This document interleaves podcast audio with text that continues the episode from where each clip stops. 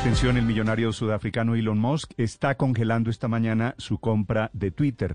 El negocio que costaba más de 42 mil millones de dólares, le aparece una nueva condición y es demostrar que un porcentaje no es de cuentas falsas, que va a ser, por supuesto, muy difícil en ese mundo en donde no se diferencia una verdadera de una fake, de una cuenta falsa. Noticia urgente desde Londres, 5 de la mañana, 10 minutos. Silvia Carrasco.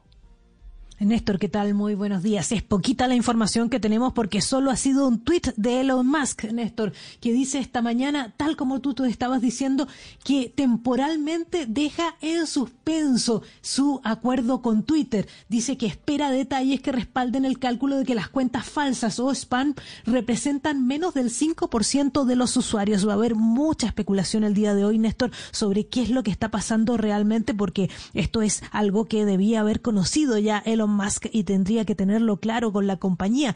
Lo que no está claro es si él ha conseguido el dinero para comprar la compañía.